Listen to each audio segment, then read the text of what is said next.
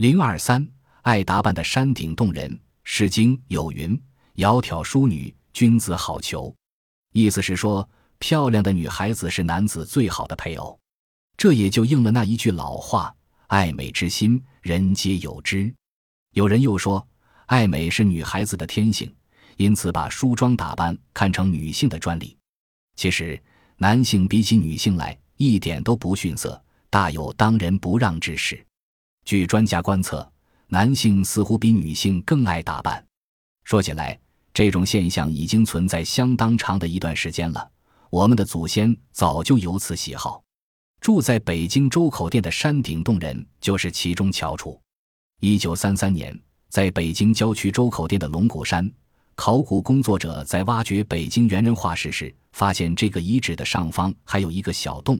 由于此洞位于山顶，所以把它叫做山顶洞。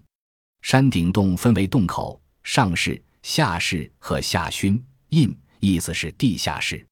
洞口朝北，高约四米，下宽约五米。上室中的石钟乳和地上的石灰岩有烧制的痕迹，说明这儿曾有人居住过。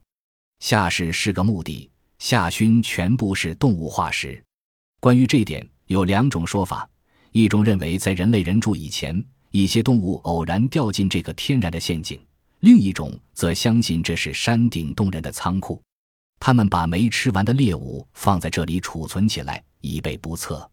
经过测定。这个遗址距今约一万年，属于旧石器时代晚期。从山顶洞发掘出的人类化石，至少可以认出七至八个不同的个体。根据头骨和牙齿鉴定，大概包括两个成年男人、两个成年女人、一个少年和两个小孩。其中有一个男人超过了六十岁，两个女性比较年轻，一个小孩大约五岁，另一个是刚出生或还未出生的婴儿。七个人有四个发现于下室，其余则在上室。那个男性老人的遗骸保存相对比较完整，发现于一九三三年十一月九日。他的头骨完好，上下牙齿也还保留着。在其头骨左方发现有穿孔的海憨壳、穿孔的弧犬齿。尸身上有一块赤铁矿石，而其周围地上的土呈红色，可以证明是赤铁矿石染的。由此判断出这里是墓地。因为在欧洲旧石器时代后期的墓葬中，用赤铁矿粉粒来陪葬是非常普遍的。我国后期的墓葬中也有类似情况，这是一种习俗，是原始宗教信仰的反应。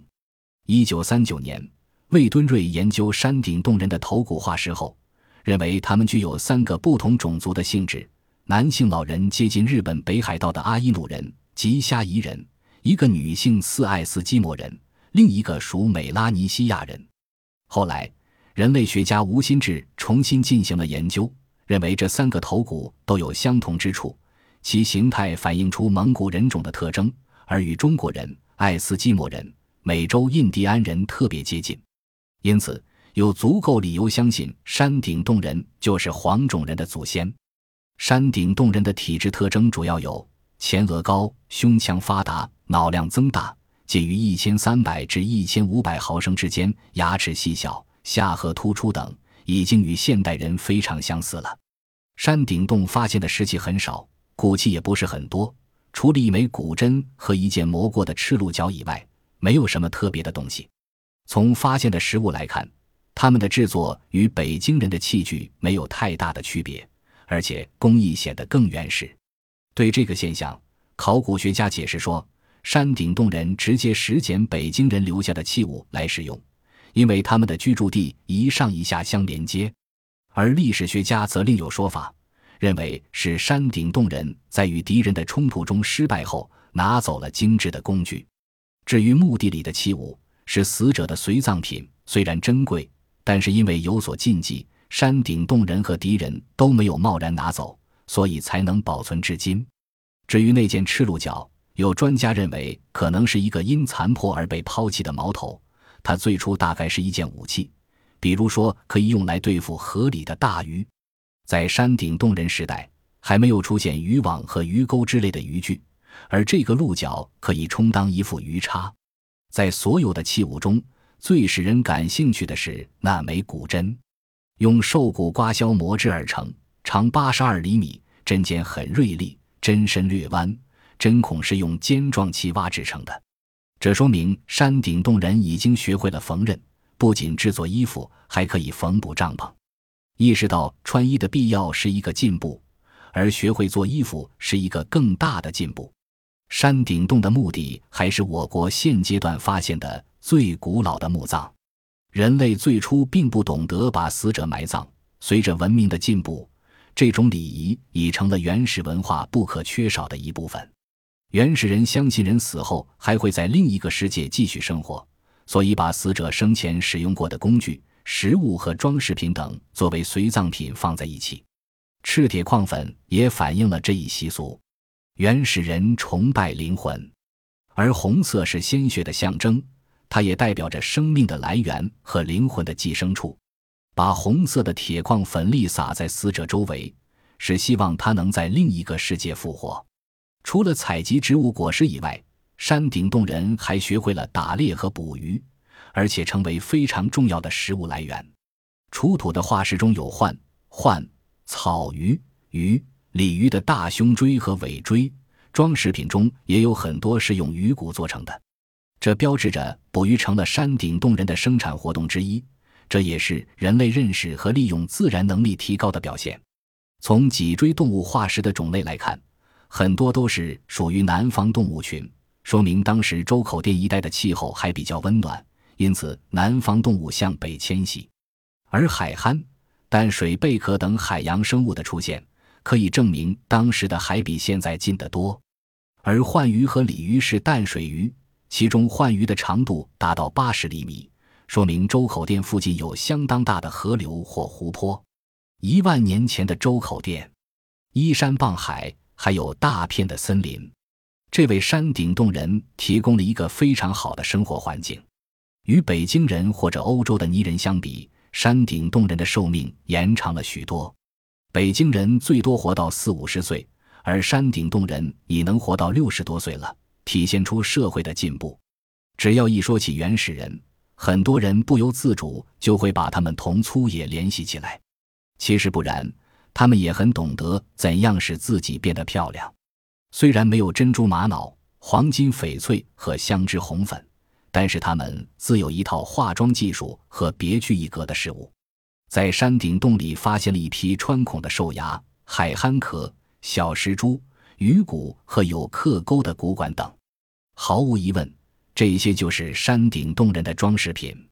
其中以穿孔的兽牙为最多，共有一百二十个，而做工最精致、最细小的要数石珠。它们中最大的直径只有六十五厘米，用白色的石灰岩做成，有一椭圆形的小砾石。原料为淡绿色的火成岩，长近四厘米，大部分是天然磨面，有一面是人工磨平的，中间有一个对穿的孔，以便把它串起来。山顶洞人的石器右骨针左和装饰品中，其他还有穿了孔的幻鱼眼上骨和用鸟的腿骨做成的骨管等。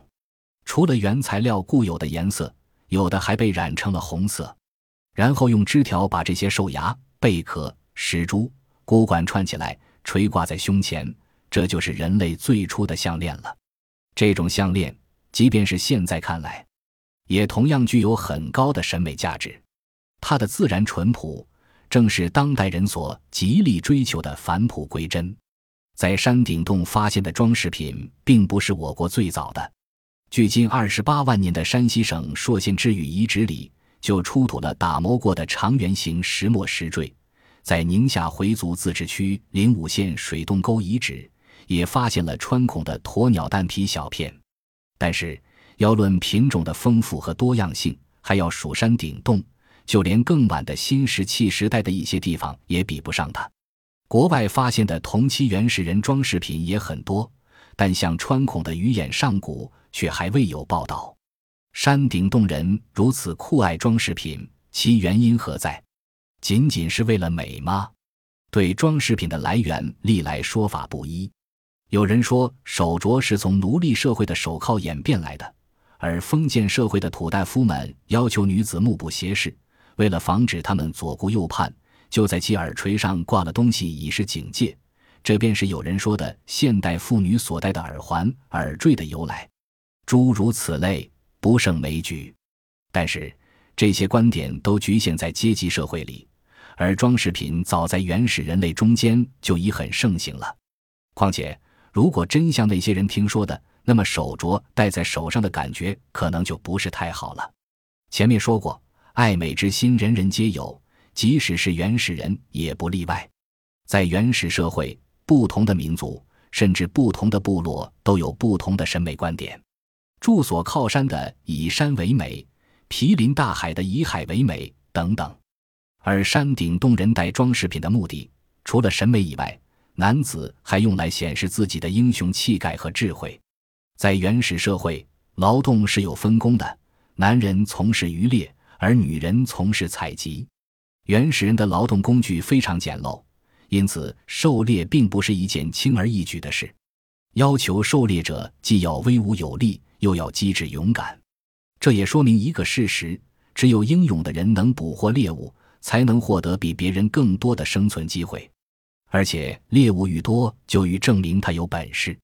所以，男人们一旦捕获动物，就把他的牙齿拔下来，穿孔后佩戴在身上，作为一个标记。从山顶洞人所带事物的多少或种类，可以看出他打猎的本领的大小。分析山顶洞所挖掘到的装饰品，发现当时的人们喜欢用犬齿来做饰物，原因有两个：其一，在动物的牙齿里面，犬齿的牙根最长，也显得比较美观，而且更容易穿孔；其二，犬齿是全部牙齿里最少的，而食肉类动物的犬齿是最厉害的，取其最厉害也最少的，这正是英雄气概的表现。至于小石珠之类，则是穿孔技术的体现，这中间还有一个很微妙的目的是讨好女性。一方面，原始群体中女性较少，因而有不少男性注定要打光棍；另一方面，山顶洞人还处在母系氏族社会，女性承担着生殖繁衍和养育后代的重任，其地位是至高无上的。而且，从山顶洞人生产力水平来看，他们有了很大发展。